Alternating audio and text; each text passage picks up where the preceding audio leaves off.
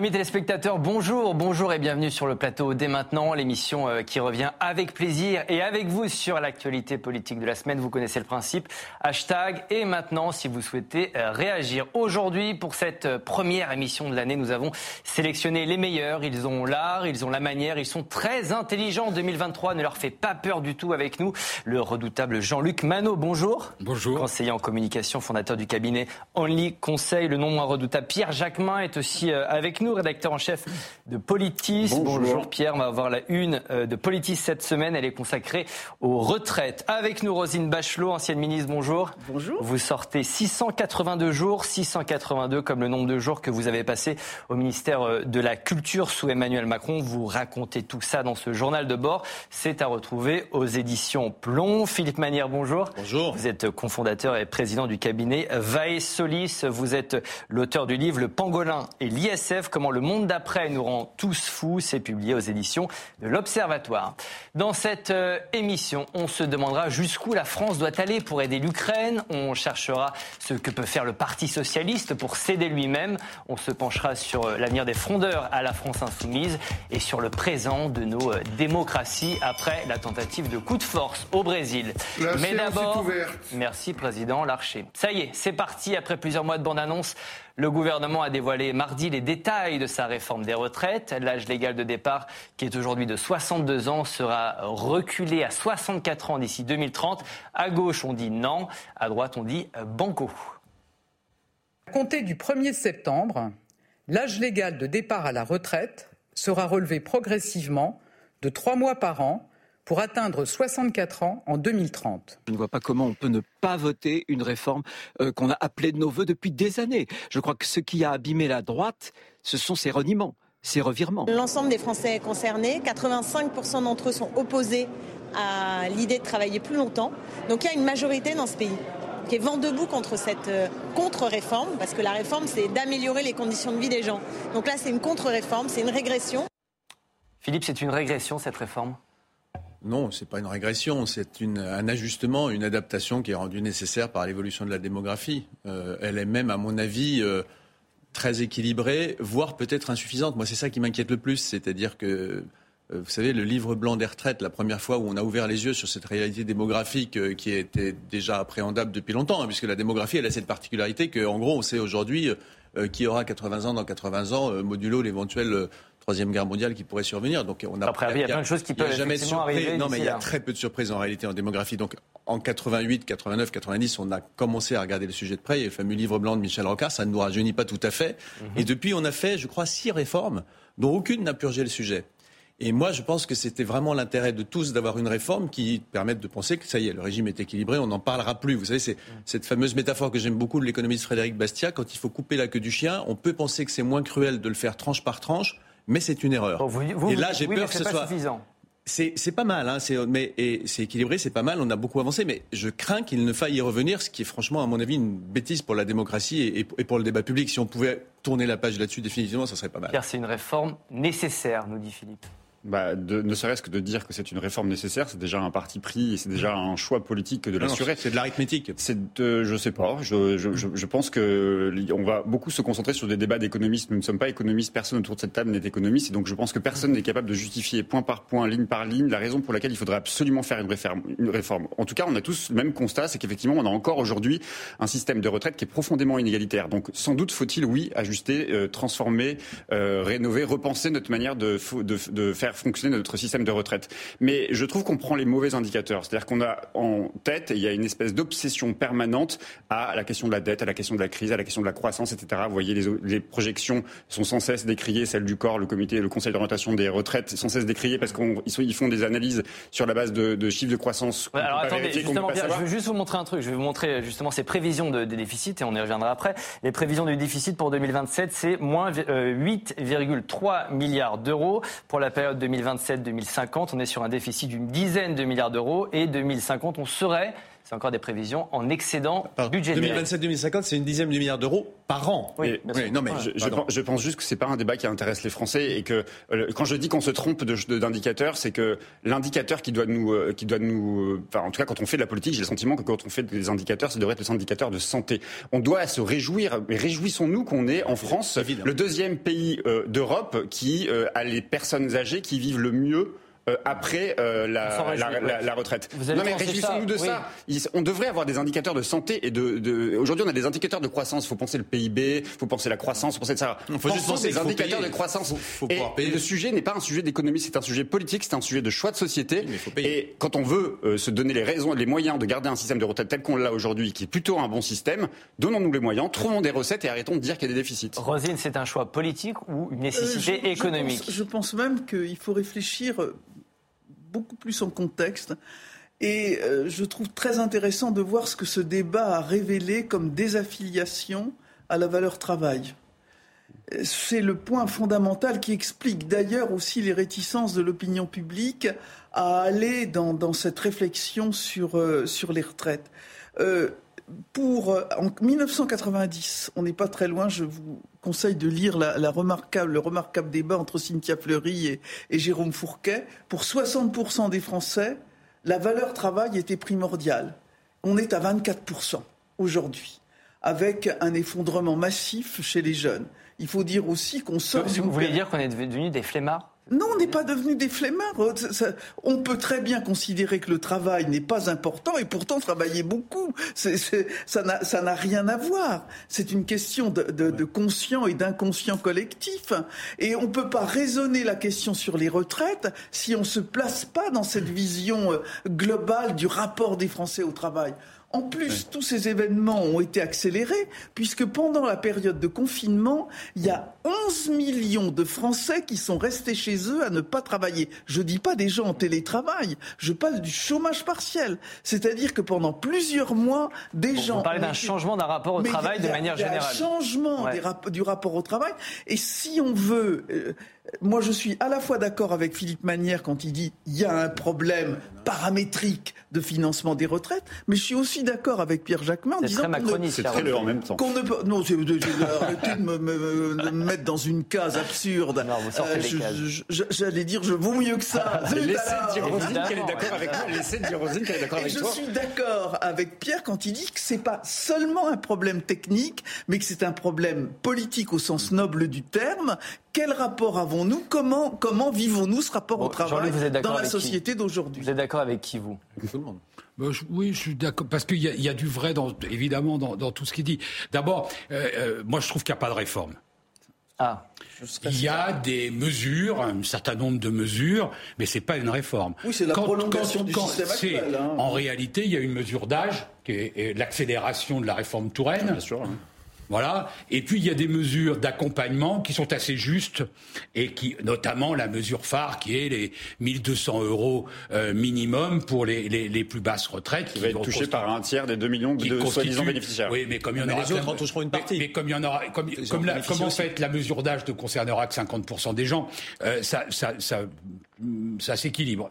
Mais moi, moi, je pense que la, la réforme, c'est celle qui a été euh, arrêtée celle du, du, premier mandat d'Emmanuel de, Macron, qui était une, pour le coup une retraite systémique et qui, elle, euh, avait du avait du sens. On, l'aimait ou on l'aimait pas, mais en tout cas, il y avait une réforme qui portait. Mais celle-là n'a pas de sens. Cette réforme dont on parle. Non, mais je dis pas que ça n'a pas de sens. Ce sont des mesures. Donc, on n'est pas non ce plus. n'est pas une réforme, c'est la prolongation on pas sur une révolution du du, du, du système. C'est le même système en cotisant un peu plus longtemps et en augmentant les les et en augmentant les les les, les euh, comment dire les, les, trimestres nécessaires et en augmentant le revenu des les les, les plus bas. Ça, c'est le premier point. Deuxième point, je suis d'accord vraiment avec. Alors, si je dois être d'accord avec quelqu'un, ce serait plutôt avec Roselyne sur le point. Je d'accord avec les deux autres. Par transitivité, on est content aussi. Allez-y, allez-y, Jean-Luc.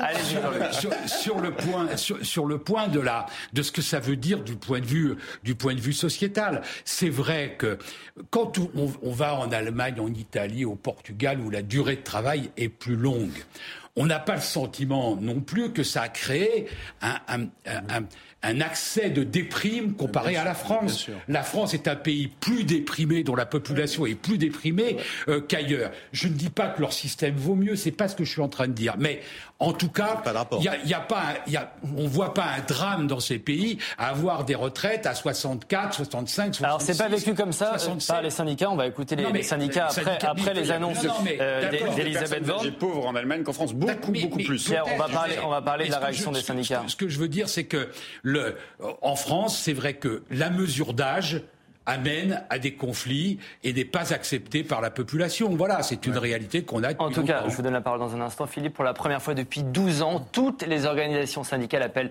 à se mobiliser dans la rue jeudi prochain. La CFDT est elle aussi vent debout contre la réforme. Écoutez. Réforme, elle propose un report de l'âge légal de départ en retraite. C'est la mesure la plus injuste et la plus redistributive qui soit. Et il est normal euh, que les organisations réagissent. On a toujours dit qu'on était opposé à cette réforme. C'est ce qu'on fait aujourd'hui ensemble en, appelant à cette date du 19 janvier où on appelle à des manifestations euh, pour que les travailleurs puissent faire entendre leur mécontentement. Elle va se jouer dans la rue, cette réforme, Philippe?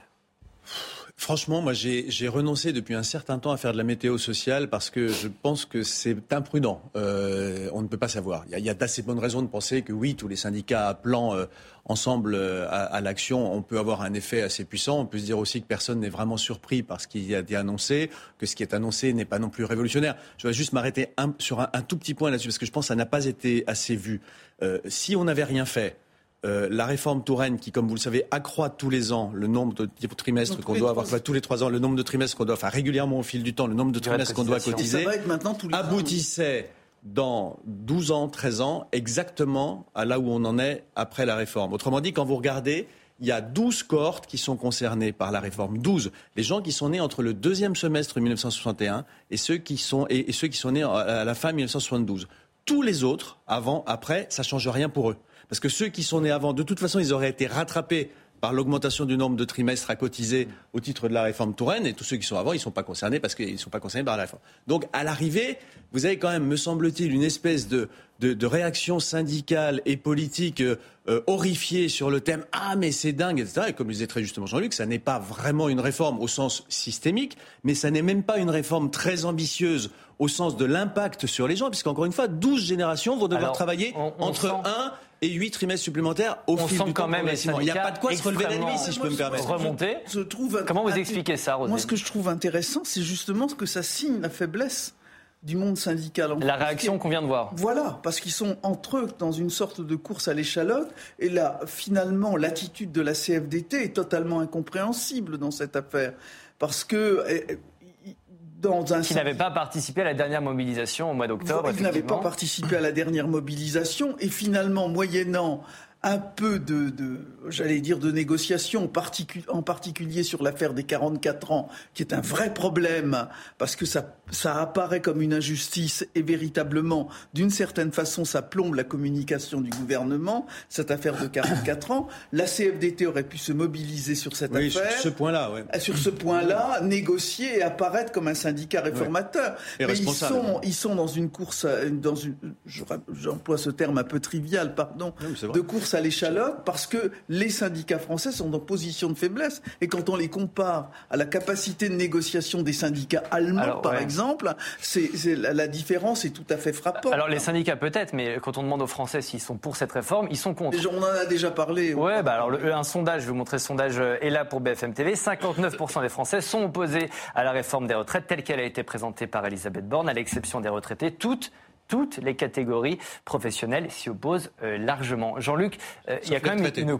Voilà. Sauf les retraités. Sauf les retraités. Sauf les retraités. Il y a une colère sociale que vous percevez, que vous sentez venir ou pas? Il y a un malaise social, il y a des formes de, colère, il y a même des formes de euh, de violence latente. Donc évidemment, c'est une situation très inflammable, pour citer les, les auteurs qu'on ne cite plus comme disait Mao, une étincelle peut mettre le feu à la plaine. Il y a, évidemment une situation extrêmement, extrêmement complexe. Mais je veux revenir. Euh, Roselyne a raison de parler de la faiblesse structurelle des syndicats. On va dire qu'il y a une faiblesse structurelle aussi du président de la République dans son approche des syndicats. Euh, absolument, j'aurais dû Il a quand même raté la CFDT, on va, on, va, on va se le dire. Il a fait le choix de la droite. Moi, j'ai dit depuis, depuis longtemps que sur la question des retraites, il y avait qu'une règle pour y arriver, il fallait suivre l'étoile du berger. Euh, le moins Laurent Berger, le patron de la CFDT. Le moins qu'on puisse dire, c'est que ça n'a pas été le cas, qui, que l'attitude du président de la République n'a pas permis. Il n'a pas assez traité, choyé Laurent Berger. Mais c'est pas une question de le traiter, de choyer, c'est de l'écouter, de l'entendre et de regarder quel compromis on peut faire avec des syndicats réformistes. Même si dans le front syndical qui, est engagé là, on va commencer à avoir des différences. On entend ce matin déjà des différences, ces jours-ci, des différences de vocabulaire entre la CGT qui dit on va couper le pétrole, on va arrêter de raffiner, etc.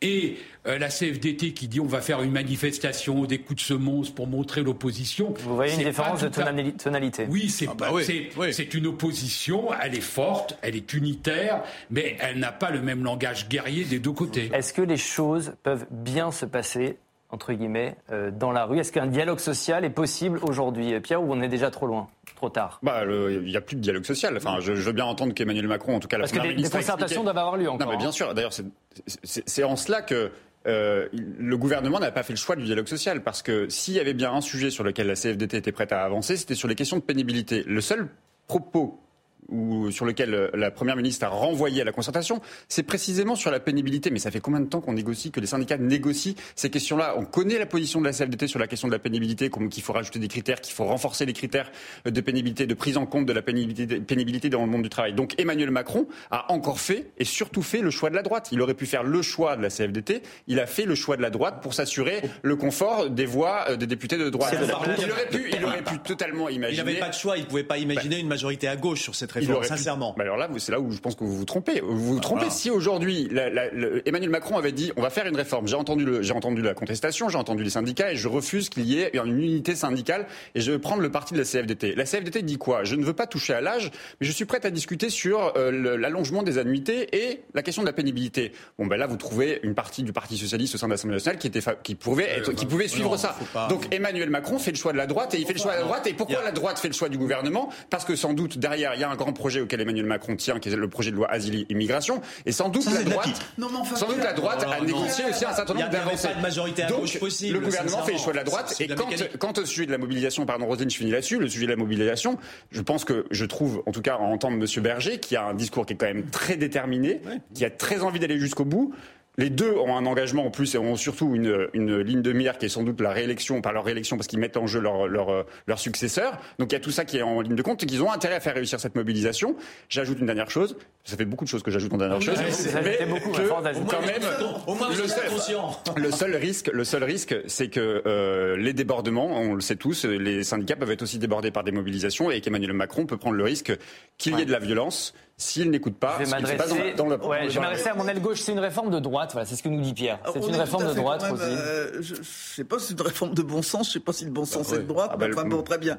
Euh, on est quand même un peu étonné de voir que le Parti socialiste, on va en parler tout à l'heure, je sais, mais revient euh, et réclame la retraite à 60 ans alors qu'on pensait que cette, affaire était purgée. Mais on est, là en soi, ça rejoint la faiblesse d'un certain nombre d'acteurs de ce bal mmh. qui se joue entre un gouvernement qui n'a pas une majorité absolue, entre des syndicats qui sont en perdition dans notre pays, entre les partis traditionnels qui se trouve euh, cornérisé. Quand on entend ce syndicat qui s'appelle la Fidèle, syndicat euh, lycéen, qui appelle à se mobiliser euh, contre la, le départ en retraite à 65 ans, on appelle des, des gamins de 15 ans qui justement vont être pénalisés. Parce que finalement, quand on refuse de réformer les retraites, ça veut dire qu'on fait payer le déficit par nos enfants et non pas par les gens qui cotisent.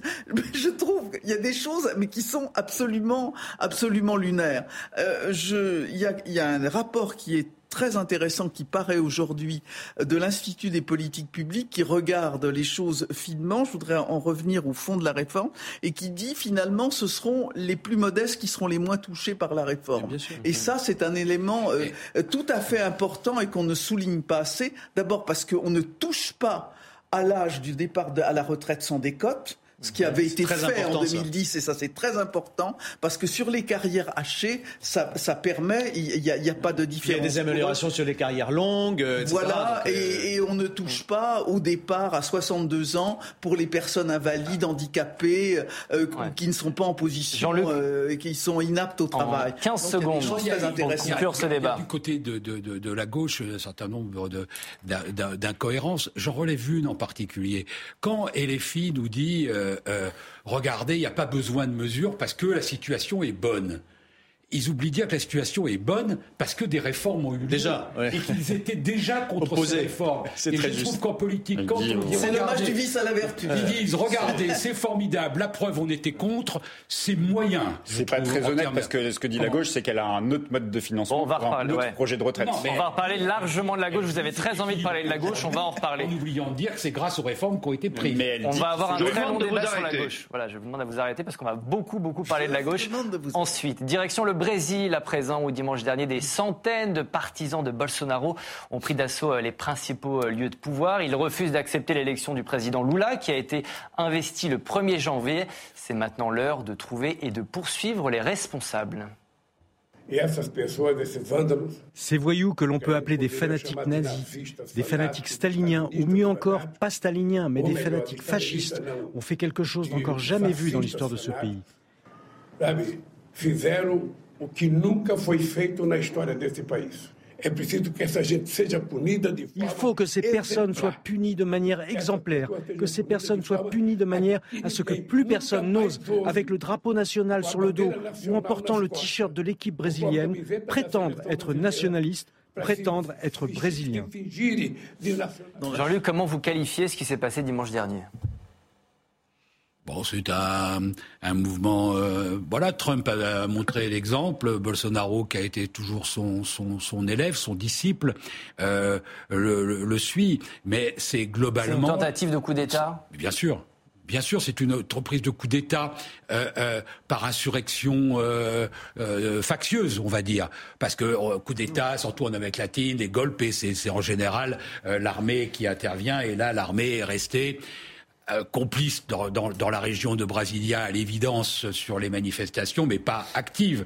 Donc on peut pas dire que c'est un coup d'État traditionnel, mais oui, il y a, y a c'est un mouvement à l'évidence, c'est une démonstration euh, euh, factieuse, et c'est une tendance qui se développe dans, dans, dans beaucoup de pays où euh, les, les, les, les, mouvements euh, de protestation sont souvent illibéraux et, et, et deviennent des, des, des, des, le populisme nourrit la négation de la démocratie et donc euh, le, le, les démocraties vacillent. Vous avez fait le parallèle avec le, Capitole du 6 janvier 2021. Vous voyez aussi ce, ce, parallèle oui, est justifié oui, selon vous Alors bien sûr, il y a cette espèce d'effet de mimétisme. Bolsonaro-Trump, on sait qu'il y, y, a des liens pour dire le moins. Mais au-delà, moi je pense que ce sont simplement deux symptômes d'un phénomène majeur que personnellement je n'avais pas du tout vu venir, qui est une mise en cause assez générale dans toutes les grandes démocraties depuis, euh, je dirais maintenant une bonne dizaine d'années, de quelque chose qui nous semblait être euh, naturel, euh, définitif, admis par tous, qui est ce qu'on appelle la démocratie représentative. C'est-à-dire que j'élis des gens qui vont me représenter, à qui je délègue ma capacité d'expression et je m'incline devant le résultat des urnes et je m'incline devant les décisions qui sont prises euh, par, euh, par, mes, par, mes, représentants. Ça, c'est quelque chose qui nous semblait, ça nous semblait être l'oxygène qu'on respirait, encore une fois, jusqu'à la fin des temps. Ça, c'est, y a, on le voit d'ailleurs de toutes sortes de manières. Vous avez de plus en plus cette mode des conférences de citoyens, conférences citoyennes, etc., qui prétend en quelque sorte substituer à la démocratie représentative une forme de démocratie directe ou de démocratie directe déléguée avec tirage au sort, etc. Vous voyez, tout ça, ça va dans le même sens de la mise en cause de la démocratie représentative. Pour être très honnête, je vais un tout petit euh, dernier point sur ce, sur ce sujet. Ce que nous venons d'avoir, le débat que nous venons d'avoir précédemment sur euh, euh, la question de la réforme des retraites, est, symptomatique de ce que nous ne sommes pas complètement immunes. Parce qu'en fait, la question qu'on se posait, sans vouloir euh, la formuler de cette manière, c'était est-ce que la rue peut amener à ce que ce qui sera décidé, parce qu'on sait que ce sera décidé par le Parlement, ne soit pas mis en œuvre. Ce qui, dans le fond, est un peu une question comparable. Mais rappelez-vous, quand, je crois que c'était au moment de Villepin, un texte avait été régulièrement voté par les deux assemblées avait été promulgué et le président de la République, ce qui d'ailleurs est une faute grave politiquement, est venu à la télévision pour dire qu'il ne serait pas appliqué oui, mais je suis pas complètement d'accord avec ça. Pardon, c'est un sujet.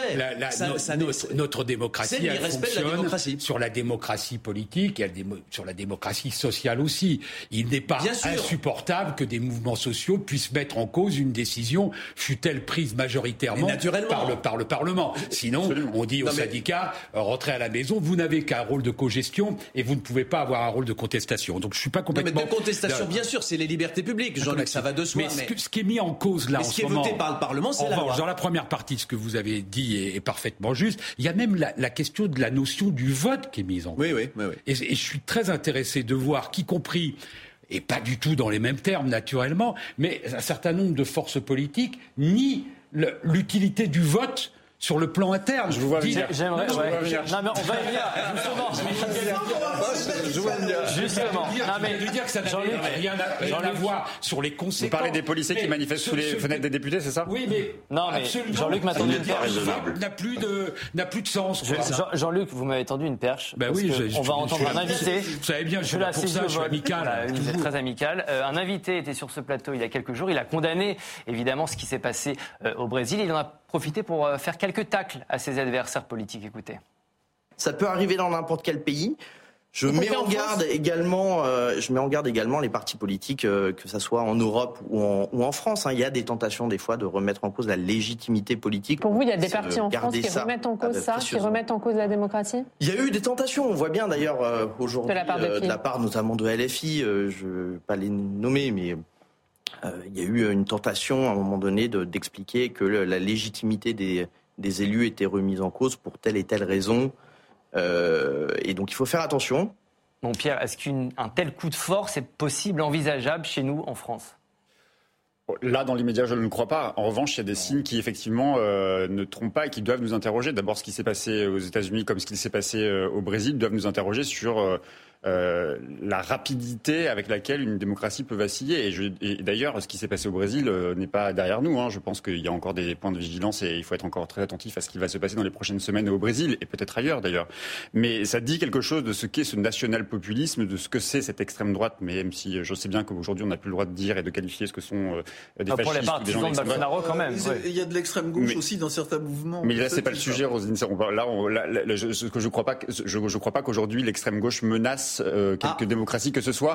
Ça n'est pas le sujet. mais c'est intéressant ce que sur, sur les termes, sur les termes parce qu'on a entendu Lula parler de, de fascistes, de nazis. Oui, bon, euh, bah, qu'est-ce que ça vous inspire Je ne reprendrai pas les termes de Lula. Oui, je pense qu'il y a du fascisme dans les mouvements factieux qui sont aujourd'hui euh, à l'œuvre dans les euh, au Brésil, comme ça a été le cas aux, États-Unis, et en France, là où je pense qu'il n'y a pas de menace imminente, il y a un point de vigilance à avoir sur ce que c'est que le national-populisme, sur ce que c'est que l'extrême droite. Et je voudrais dire à M. Séjourné quand même, parce que je vois bien qu'il cible aujourd'hui la, la, gauche qui attise un peu euh, la rue pour essayer de faire monter euh, la pression sociale et qui pourrait arriver, euh, selon lui, jusqu'aux portes du pouvoir à aller squatter l'Assemblée nationale ou l'Élysée, ce qui ne s'est absolument jamais vu. J'ai jamais vu personne de la France insoumise demander d'aller squatter le bureau de M. Macron. En revanche, ce que j'ai vu, c'est des policiers qui étaient sous les fenêtres des députés il y a quelques années encore, il y a quoi, deux, trois ans, dire que le problème de la France était, c'était un problème de, de la justice. Enfin, je, là, il y a des, là, il y a des risques, il y a des risques de dérives factieuses, oui, qui doivent nous Est-ce qu'il y a des, des risques de, réduire ces mouvements euh, spontanéistes euh, qui sont très forts dans la société à une histoire d'extrême droite. Non pas que je nie la puissance de l'extrême droite dans certains de ces débats. C'est plus général. Mais c'est en fait beaucoup plus général. On l'a vu dans les mouvements anti-vax.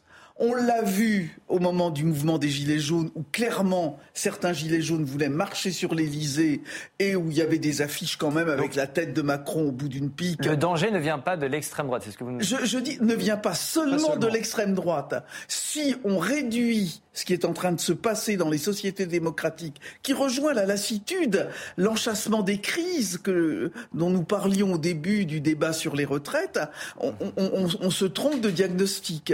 Et ça, ça, faut pas jouer les fieros, hein, parce que ça existe, ça existe partout dans toutes nos sociétés où on ne se reconnaît plus dans les corps intermédiaires. On vient d'emporter le diagnostic avec les syndicats, avec les partis politiques, avec euh, les, les structures religieuses, et, et, et avec le surgissement des réseaux sociaux. Il y a même, il y a même, il y a même la science.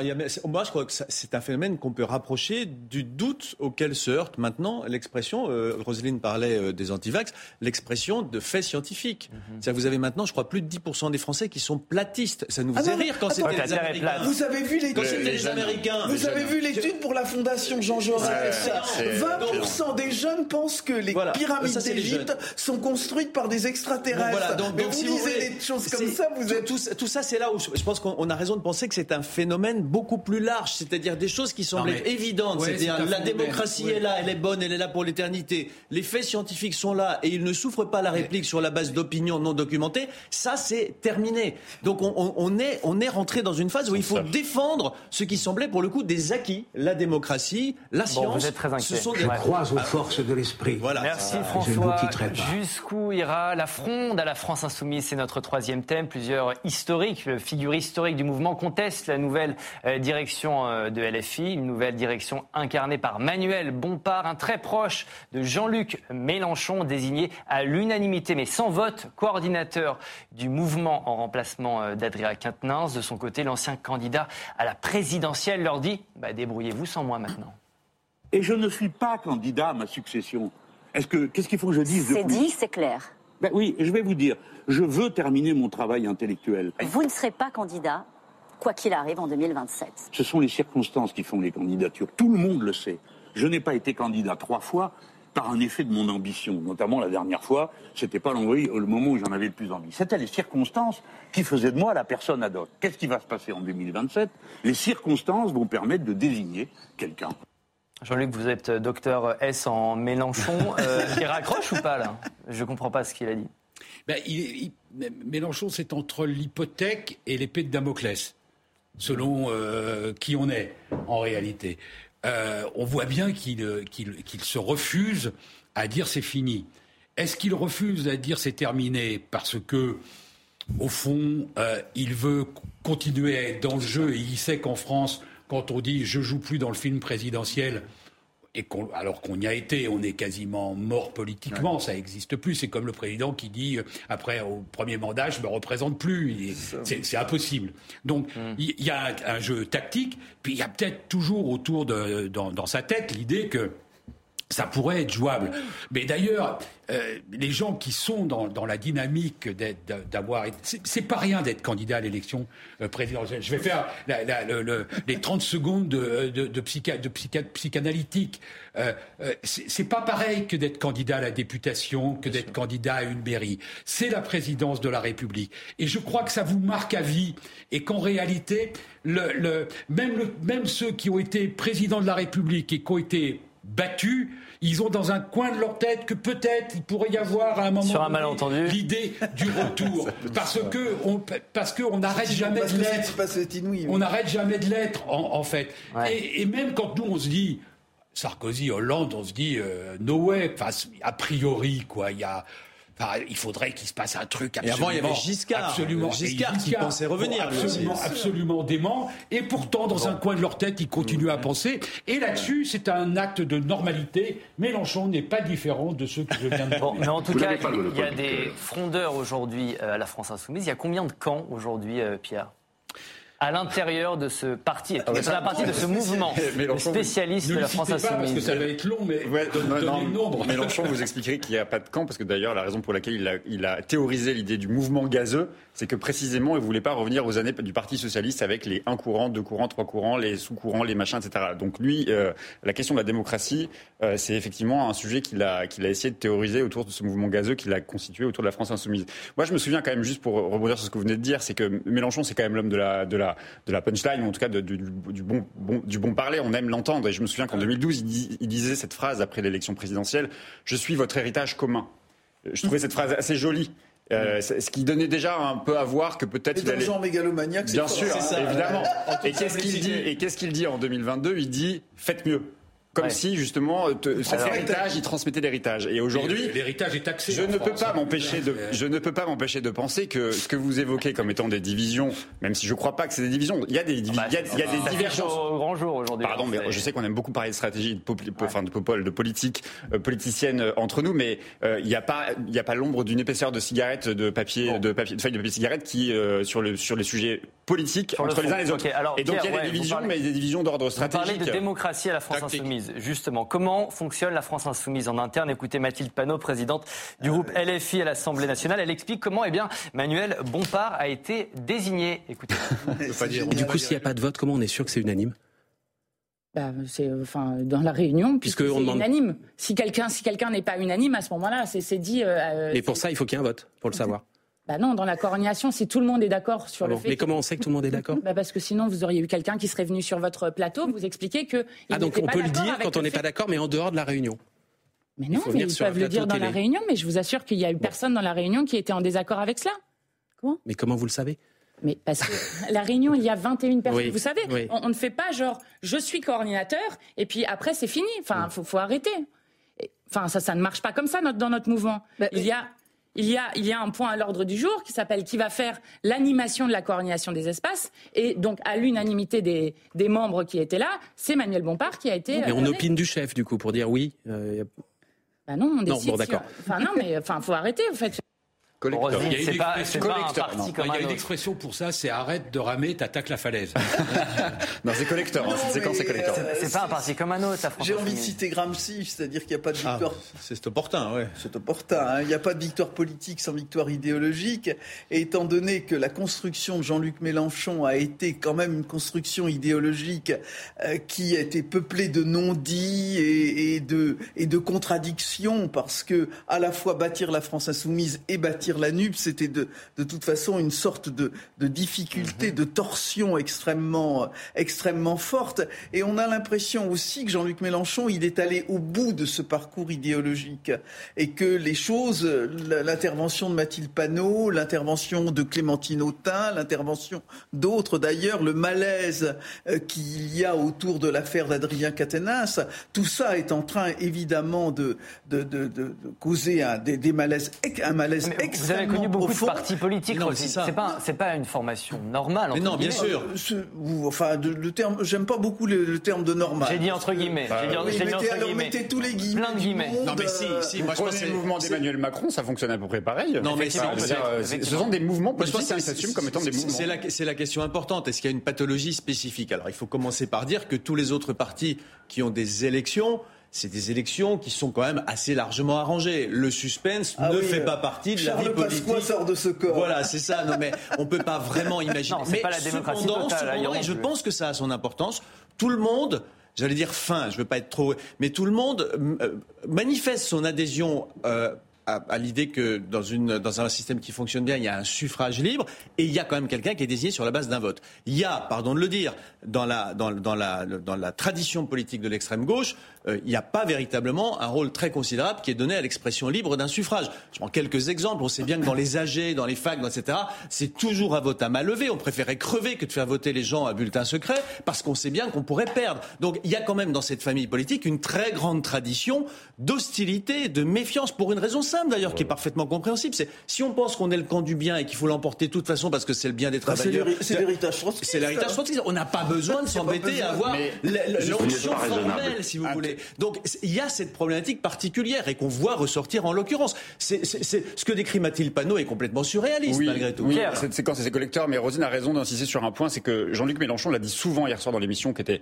un peu longue et, pas très rythmée, je trouve, mais c'était au moins c'était un pari osé du service public, hein, parce que c'est vrai qu'il est allé sur le fond euh, des sujets et c'était plutôt euh, de haute voltige. Avec, mais une, il audience, a dit plus, avec une audience qui est pas qui a été très, qui a, qui a fait un, mais c'est pas le sujet. Mais, euh, mais ce que je veux dire, c'est qu'il a, il a, il a beaucoup dit laissez-moi terminer ma construction idéologique, ma construction théorique. Il s'est plus posé comme étant une espèce d'intellectuel hier soir qu'un chef de guerre. Mais Jean-Luc Mélenchon était quand même, étant quand même, quelqu'un de, de cortiqué politiquement, on voit bien que quand même que tout ce qui se passe au sein de la France insoumise, les espèces de divisions, les guerres de succession, tout ça, ça pourrait peut-être bien l'arranger à un moment donné parce qu'il finira par être celui qui mettra tout le monde d'accord.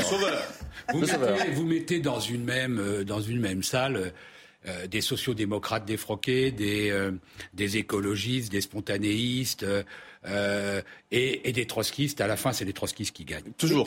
Et donc, parce qu'ils savent mieux faire. Bah et donc, l'inspiration Parce qu'il n'y a pas de victoire politique sans victoire idéologique. L'inspiration générale de la structure, elle est trotskiste, dans son, elle est trotskiste. Dans, dans, ouais, dans, dans son inspiration. Donc, elle n'est pas démocratique tout simplement. Mais, mais d'ailleurs, elle revendique. C'est la base du trotskisme. Elle, elle revendique de ne pas être démocratique, puisqu'elle considère que le fonctionnement des autres partis est un fonctionnement bourgeois, et donc c'est pas. Alors, je on va parler d'un autre parti. Donc vous êtes, ça va vous on, est dans, on, est dans, une ouais. situation euh, là-dessus euh, assez, assez, assez logique. Le Parti socialiste dans tout ça, oui, vous savez, ce parti qui était autrefois la première formation de France. Eh bien, ce ouais. jeudi, les militants ont voté pour le premier tour d'un congrès décisif. Olivier Faure était opposé à deux concurrents qui lui reprochent son alliance avec la France insoumise pour former la NUPES. L'actuel patron du PS est arrivé largement en tête du scrutin. Écoutez-le euh, parler de cette alliance à gauche. C'était lors d'un débat organisé avant le congrès. La NUPES, c'est un récit en construction et c'est une volonté commune. La volonté effectivement de continuer ensemble, de chercher loyalement ensemble le chemin qui permet de d'avancer parce que euh, la réalité, enfin, elle nous a pas échappé. C'est quand même que quand la gauche est divisée, elle perd.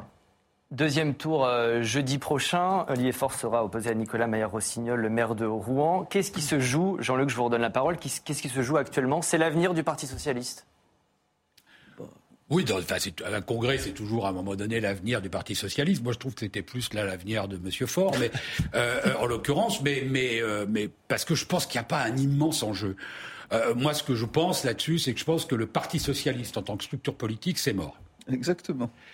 En revanche, je pense que la social-démocratie comme courant politique, c'est loin d'être mort.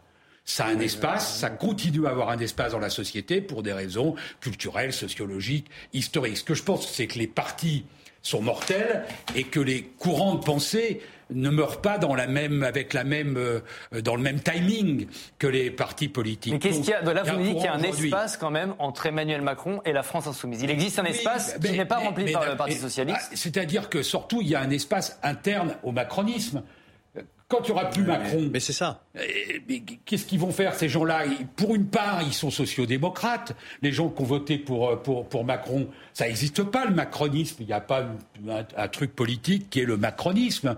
C'est, bah, il y a le en même temps, mais enfin, c'est un peu léger pour dire. Et une dose d'opportunisme aussi. Non, mais peut-être, mais, mais comme partout, mais, non, mais comme partout, honnêtement, comme, comme le Parti socialiste, dose d'opportunisme, c'est le ouais. Parti socialiste qui, qui est dans la nuque. Moi, je pense là-dessus que je me disais en ce matin en écoutant le résultat de l'élection, comme quoi on peut être atteint du syndrome de Stockholm et être élu euh, patron d'un parti. Non, parce qu'en réalité, ouais. c'est ça l'histoire, c'est qu'aujourd'hui le PS, il est euh, euh, heureux d'être otage de la lutte parce qu'il n'a pas d'autre choix, parce que sa survie c'est d'être otage. Moi je, moi, je crois qu'on touche au, au, cœur du sujet là. N'oublions pas, personne n'est susceptible d'oublier autour de cette table que dans quatre ans euh, il y a une élection présidentielle et que Emmanuel Macron ne sera pas candidat. On sait qu'il y aura, alors ce sera euh, Marine Le Pen, Jordan Bardella, peu importe, il y aura un candidat extrême droite qui sera très puissant, nous disent les sondages. Il y a d'assez bonnes raisons de penser qu'il y aura un très fort candidat d'extrême droite. Qu'est-ce qu'il y aura en face? Qu'est-ce qu'il y aura en face?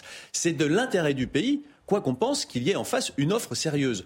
Or, l'un des impacts les plus puissants de l'aventure macroniste, qui a plein d'avantages par ailleurs, j'en suis bien d'accord, et qui est admirable du point de vue de la réalisation technique, hein, c'est qu'il a éliminé tout ce qui pouvait éventuellement ressembler, et là, Jean-Luc a raison, à, à, à, à la tradition social-démocrate, mais aussi à la tradition chrétienne-démocrate, j'allais dire centriste et libérale. Ces deux familles-là, pourquoi les gens y attendent Pourquoi il y a tant d'abstention aux élections? Parce que si vous êtes vaguement chrétien-démocrate ou libéral d'une part, ou si vous êtes socialiste de gouvernement, social-démocrate d'autre part, vous n'avez plus d'offres en face. Alors du coup, bah, soit vous votez Macron si vous êtes à peu près compatible, vous n'êtes pas trop dégoûté par le déficit budgétaire ou par respectivement pour éviter le pire, soit vous vous abstenez.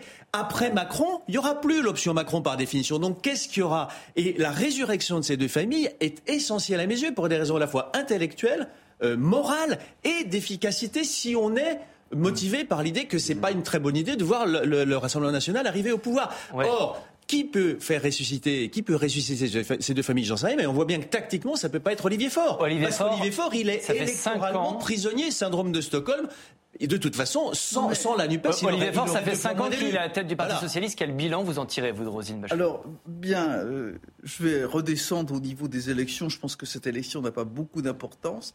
Il y a une prochaine, élection qui se, va se dérouler, qui va en avoir beaucoup plus sur les élections européennes, mhm. parce que élection européenne au scrutin proportionnel, ça va permettre de, qualifier exactement les forces politiques mhm. en présence. Là, on se compte, là. Euh, on se compte, et on voit bien d'ailleurs que les écologistes veulent absolument pas euh, se fondre dans des listes communes, etc. On va voir. Là où je rejoins tout à fait euh, Philippe, c'est quand il dit l'élection présidentielle va être la, chose absolument primordiale. C'est-à-dire que ceux qui sont, ont constitué le macronisme, d'un côté la droite modérée et de l'autre la gauche social-démocrate, vont se retrouver dans des cartes redistribuées. Et effectivement, la stratégie d'Olivier Faure, euh, oui c'est ça, est une stratégie mortifère. Alors que la stratégie de LR est beaucoup plus euh, construite. Bah, parce que comment voulez-vous que euh, les, ceux qui viennent de la gauche se retrouvent dans une structure telle que la NUPS. Elle est beaucoup trop éloignée idéologiquement gauche, de ce leur centre de gravité. Ah Ils ne peuvent pas y aller. Tandis que la droite modérée, LR a une très belle carte à jouer avec la fin du macronisme. Oh, je dis pas qu'elle va la prendre parce qu'ils disent je, crains qu'il n'ait pas tout à fait compris ce qui est en train de se jouer. Sauf que bon, sur les retraites, ils paraissent peut-être avoir tiré un bord. vous, dites que la, stratégie d'Olivier Faure au Parti socialiste est mortifère. C'est pour ça que toute alliance euh, officieuse ou officielle avec le, Rassemblement national serait une faute politique majeure pour la, la droite modérée. Pierre sur, sur la tactique et la stratégie, plutôt l'apport idéologique, on va dire, le côté euh, refondation, rénovation du Parti socialiste. Olivier Faure, ça fait cinq ans qu'il est à la tête du parti. Qu'est-ce qu'il a apporté à ce niveau-là? Nous-mêmes, euh, en train de parler du Parti socialiste, on fait la démonstration qu'il a réussi son pari, Olivier Faure. Il y a cinq ans, personne ne s'intéressait au Parti socialiste. Olivier, Faure, ni Olivier Faure. Olivier Faure est devenu secrétaire national du Parti, euh, du parti socialiste il n'y a pas cinq ans, il y a six mois, quand il a fait l'accord avec la NUPES. Pourquoi le Parti socialiste aujourd'hui est une force centrale, en tout cas motrice pourquoi on en parle? C'est parce que Olivier Faure a assumé, en tout cas a eu le courage de ramener le Parti socialiste à gauche. S'il n'avait pas fait ça, bah. je peux vous assurer que s'il venait dans les, manifestations de jeudi prochain euh, contre la réforme des retraites, mais le Parti socialiste n'aurait même pas sa place. Il a réussi, Olivier Faure, à remettre le Parti socialiste à gauche.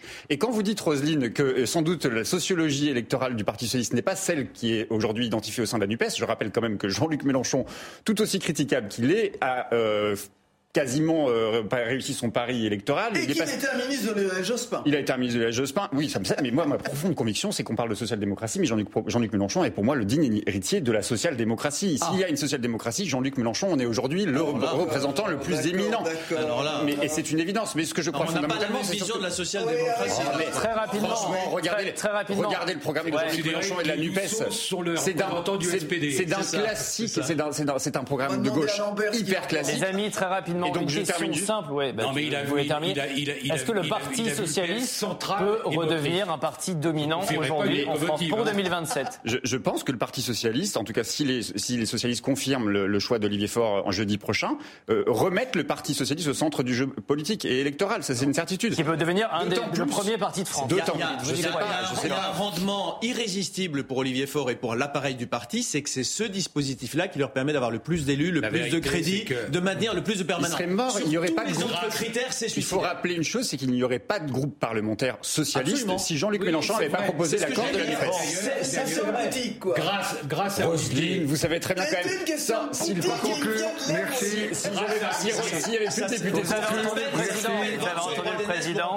Jusqu'où Jean-Luc, Jean-Luc, vous n'avez pas écouté le président Grâce à ah, qu'a dit le président Grâce à Olivier merci. Le PS est devenu le MRG de la NUPS. Bon, on a entendu le président. Faut qu'on avance. Jusqu'où doit-on soutenir l'Ukraine face à la Russie C'est ah. notre cinquième thème. À l'heure où l'on se parle, les combats sont toujours acharnés dans l'est du pays et l'Elysée semble bien déterminé à accompagner Kiev jusqu'au bout. Écoutez Emmanuel Macron lors de ses vœux pour la nouvelle année. Mes chers compatriotes, je veux ici et ce soir en votre nom dire à nos amis ukrainiens, nous vous respectons et nous vous admirons. Votre combat pour la défense de votre nation est héroïque et il nous inspire. Et durant l'année qui s'ouvre, nous serons sans faillir à vos côtés. Nous vous aiderons jusqu'à la victoire et nous serons ensemble pour bâtir une paix juste et durable. Voilà, dans la foulée, euh, l'Elysée a annoncé pour la première fois que la France allait livrer des chars de fabrication occidentale à l'Ukraine. Rosine, un cap est passé et franchi dans le soutien français à l'Ukraine. Oui, et je pense que ce, ce cap était absolument nécessaire. Euh, on défend les valeurs de la démocratie. On a beaucoup parlé de démocratie dans notre, dans notre rencontre de ce matin. Il est tout à fait cohérent d'aller plus loin euh, dans, le soutien, dans le soutien à l'Ukraine. Euh, Emmanuel Macron a souvent été critiqué pour la tiédeur euh, ah bah. du soutien français à l'Ukraine. C'est un moyen voilà, de faire taire les critiques, Philippe? Je, Enfin, je ne crois pas que ce soit le seul objectif. Ce qui est vrai, il y a eu un changement quand même. Moi, ce qu'on m'a dit, je ne sais pas si c'est vrai, c'est que le président avait une espèce d'ambition de prix Nobel de la paix et que donc il gardait, pour des raisons, j'allais dire, quasiment personnelles, de stature, de, une, une position très en, très en retrait pour essayer d'accoucher. de prix Nobel de la paix. Oui, pour essayer d'accoucher une forme d'accord. Euh, si c'est bien documenté cette affaire. Euh, écoutez, moi, on me l'a dit d'assez bonnes sources à plusieurs reprises. Peu importe, en tout cas, ce qui est vrai, c'est qu'Emmanuel Macron était très, très, très en dessous de la main par rapport à tous nos euh, comparable en Europe. Hein. Bon, moi je pense que c'était une énorme erreur parce qu'effectivement, euh, euh, même si l'Ukraine n'est pas irréprochable, hein, l'Ukraine est corrompue, l'Ukraine a des tas de problèmes, mais l'Ukraine incarne aujourd'hui la résistance à l'agression indéfendable de la Russie. Donc pour moi, le soutien doit être absolument assuré aux Ukrainiens parce que si on ne soutient pas les Ukrainiens dans cette période-là, non seulement on ne fait pas notre boulot du point de vue moral, du point de vue de l'alliance naturelle que nous devons avoir avec les vraies démocraties qui se battent contre les régimes autoritaires, mais surtout, le coup suivant, c'est la Pologne, les Pays-Baltes, etc jusqu'à jusqu'à la victoire. Qu'est-ce que ça veut bah, dire la victoire La victoire, bah, c'est qu'ils se retirent de tous les territoires qu'ils occupent, plus la Crimée. Et donc ça veut dire qu'on est prêt à mettre tous les moyens euh, pour la victoire de l'Ukraine. Oui, oui moi en matière sur, sur l'Ukraine, c'est une question fondamentale. Donc je me moque des états d'âme ou des ambitions personnelles ou des, éléments tactiques de, de, de, Macron. Ah, moi aussi. Euh, c'est pas. Non, non. Mais je cherche une explication, si vous voulez, parce que c'était très bizarre. Je me moque de savoir d'ailleurs s'il y a un tournant ou pas. Ah bah, y en a. Euh, simplement, je veux dire là-dessus, mon sentiment, il faut aller jusqu'au bout nous n'avons pas le choix, il n'y a pas d'alternative. La seule alternative, c'est de soutenir les Ukrainiens en leur laissant la maîtrise de décider quand ils décideront d'arrêter, s'ils arrêtent mais ça veut dire quoi. C'est ça la question. Mais c'est eux qui le décident. C'est eux qui le décident. Si vous êtes envahi en France, ce ne sont pas les Américains qui vous disent vous ne prenez pas euh, l'Alsace et la Lorraine. Vous le laissez pendant en, en, en 45, vous laissez une partie de votre territoire ou vous abandonnez, vous abandonnez vos, une partie des territoires. C'est leur sang qu'ils versent eux, donc c'est à eux de décider. C'est aux Ukrainiens de décider jusqu'où ils iront et c'est notre devoir de les soutenir jusqu'où ils iront dans la reconquête de leur territoire. Rapidement, Pierre. Euh, la France, Emmanuel Macron, quel rôle peut-il jouer aujourd'hui sur la scène diplomatique? Mais je, pense que la question, euh, c'est pas vous qui la posez mal, parce que c'est la question qui est éminemment, qui est éminemment euh, au centre de toutes les attentions sur ce que fait Emmanuel Macron. Mais comment? Non, je ne pas. le cas, mais, mais c'est parce que le problème, c'est pas que la France. Le problème, c'est qu'il y, y, y, a des décisions qui sont prises à géométrie variable, et on voit bien que les décisions qui vont être prises par la Pologne, est-ce qu'il faut augmenter la, les aides à l'Ukraine, peuvent avoir des incidences sur la Pologne, et s'il y a des incidences sur la Pologne, ont des répercussions sur l'Europe et donc la France. Donc moi, ce qui m'embête, c'est qu'aujourd'hui, il y a des décisions qui soient prises de manière unilatérale et qu'il n'y a pas trop de concertation justement sur euh, comment on fait pression sur la Russie. Et là, je pense que Jean-Luc Mélenchon, qui était invité donc l'émission hier soir, a beaucoup insisté là-dessus. C'est vrai qu'il faut aussi savoir repenser nos institutions internationales pour pouvoir peser davantage sur euh, la Russie, sur l'Iran, avec, en prenant en compte aussi des, puissances euh, émergentes, je pense au Pakistan, qui sont des, des, pays avec lesquels il faut continuer de discuter. Poutine, la semaine dernière, dit être ouvert à un dialogue avec l'Ukraine à condition que l'Ukraine accepte les nouvelles réalités territoriales. Comment faut interpréter ça, Roselyne c'est-à-dire qu'il n'y a pas de négociation bah, possible. Il a fermé la bah, porte aux négociations parce qu'il demande finalement qu'on revienne au statu quo qui a justement déclenché la guerre. C'est absurde. Vous êtes d'accord, Philippe C'est quoi Oui, oui c'est de la gesticulation. C'est de la com, c'est. Euh, il ne peut pas ne pas faire semblant d'être pour la paix. Quand on fait la guerre, il faut toujours dire qu'on est prêt à l'arrêter mais en réalité, il n'en a pas la moindre intention. En tout cas, il ne peut pas se permettre de céder euh, un, pouce du terrain, sauf, sauf, sous la contrainte, évidemment. Et c'est tout ce qui est en train de se jouer. C'est est-ce qu'on va mettre en face, et c'est encore en train de se, de se, faire, mettre en face de Poutine suffisamment d'armes pendant suffisamment longtemps, parce qu'il ne faut jamais oublier que le temps est un ingrédient euh, mhm. extrêmement important dans ce genre de situation.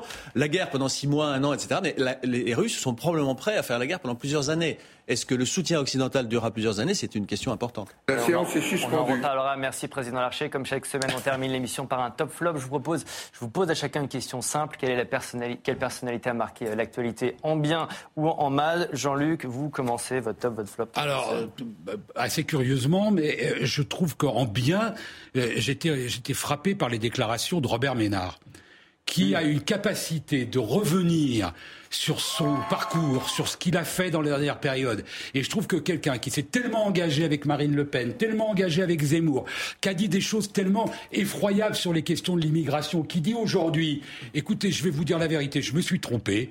C'était des conneries. Je trouve que c'est assez courageux et intéressant.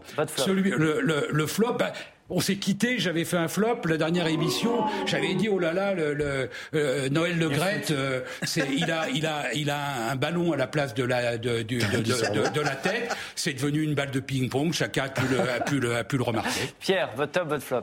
Mon top, je suis souvent en désaccord avec elle, elle est plutôt de droite, mais pas que. Elle écrit beaucoup, elle sort souvent masquée le soir dans les théâtres, elle est souvent vêtue de rose, de vert, de bleu, de jaune. Je suis, je suis, je suis. Rosine. Rosine Bachelot. Mon top de la semaine. Waouh C'est sympa. J'ai lu son 682 jours, le bal des hypocrites, et on se marre, on apprend des choses. Et donc, bravo pour ça, Rosine, parce qu'on vous connaît tous, euh, tous les gens qui vous regardent, vous connaissent pour votre franc-parler. Et je peux vous assurer que dans son livre, euh, il y a de quoi. Euh, euh, avoir de la matière à débattre dans les repas de famille et pas que. Mon flop est pour Olivier Dussopt parce qu'il est celui qui porte la réforme des retraites et pardon de le voir toujours. Euh, vous parliez de rames tout à l'heure, mais sortir les rames pour essayer de se justifier comment toute sa carrière politique a été construite justement d'engagement profondément à gauche et profondément anti augmentation de l'âge départ à la retraite et aujourd'hui celui qui, euh, qui propose aux Français de le faire. Mhm. Donc la crédibilité est quand même largement entachée. Il a ouvert les yeux tout simplement. Votre top, votre flop, c'est pas Pierre, votre top? si c'est toujours Pierre. Dites-nous. Et un certain nombre de choses qu'on partage. Euh, mon, mon, top, et je suis d'ailleurs un peu ennuyé de, de, le dire en top, mais c'est quelque chose de tellement émouvant et incroyable, c'est Mohamed euh, Mehdi Karami, c'est-à-dire ce jeune Iranien de 22 ans qui a été pendu euh, samedi dernier et qui dit... Euh, c'est évidemment euh, qui dit à ses parents, euh, à son père, ils ont prononcé ma sentence, c'est l'exécution, ne dis rien, ne dis rien à ma mère.